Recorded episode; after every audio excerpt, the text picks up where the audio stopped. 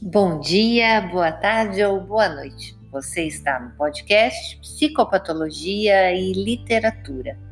Hoje vamos dar continuidade ao trabalho com a escritora Virginia Woolf. E nesse episódio eu vou falar sobre o livro dela de 1925, publicado, Miss Dalloway.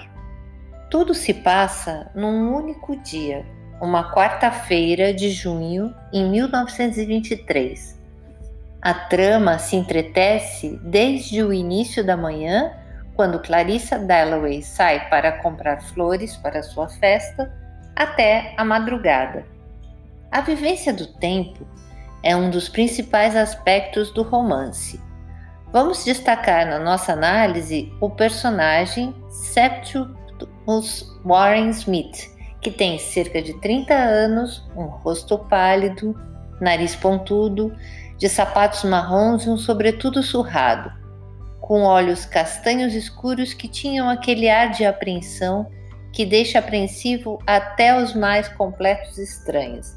Essa é a descrição no livro do personagem.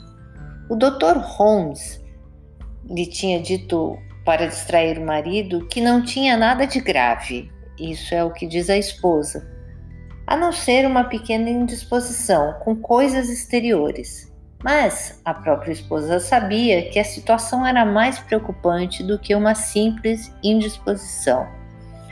Ela mesma não conseguia ficar sentada a seu lado quando ele estava com aquele olhar fixo, sem vê-la, tornando tudo terrível. Septimus tinha combatido, era um veterano da Primeira Guerra Mundial e tinha como diagnóstico o que era conhecido na época como neurose de guerra ou um estresse pós-traumático. Essa é uma reação frente à intensidade dos bombardeios e da luta, que gera uma impotência e que se traduz num pânico, uma dificuldade de raciocinar, dormir, caminhar e um constante medo.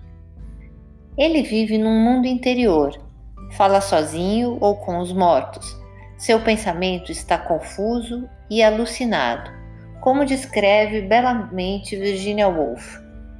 Um trecho do livro que eu vou ler agora. Os homens não deviam cortar árvores. Existe um Deus? Ele anotava tais revelações no verso de envelopes. Mudar o mundo? Ninguém mata por ódio. Anunciar isso, escreveu. Esperou. Escutou um pardal pousado na grade do outro lado. Chilreou. Septimus, Sétimos, quatro ou cinco vezes em seguida, e prolongando as notas, continuou a cantar, fresco e penetrante, com palavras em grego, que não existe crime. E, juntando-se a ele, outro pardal, cantaram em voz prolongada e penetrante com palavras em grego entre árvores na campina da vida, na outra margem de um rio, onde caminham os mortos, que não existe morte. Existia sua mão, existiam os mortos. Coisas brancas se condensavam atrás das grades do outro lado, mas ele não ousava olhar, Evans, atrás das grades. Esse é um trecho que mostra claramente o estado delirante de sofrimento que se encontra o personagem. A sua mulher percebia que Sétimos não era mais Sétimos, comportamentos bizarros e uma emoção à flor da pele. Em um outro trecho, também vemos essa, essas descrições dos, dos estados em que ele se encontra. O trecho é o seguinte: ele tinha se tornado cada vez mais estranho Dizia que havia pessoas falando por trás das paredes do quarto. Miss Filmer achava aquilo esquisito. Ele também via coisas, tinha visto a cabeça de uma velha no meio de uma samambaia. E, no entanto, podia ser feliz quando queria. Ele fora a Hampton Court no segundo andar de um ônibus e estavam plenamente felizes. Todas as florzinhas vermelhas e amarelas despontavam na relva como lâmpadas flutuantes, disse ele.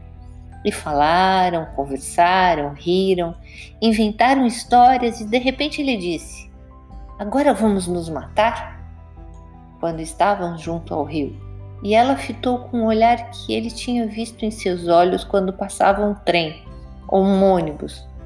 um olhar como se algo fascinasse, e ela sentiu como que ele se afastava e o segurou pelo braço.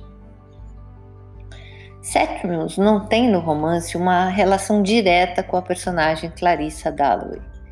Contato dos dois se dá de forma geográfica, pela Londres que dividem e pelo dia atribulado que compartilham.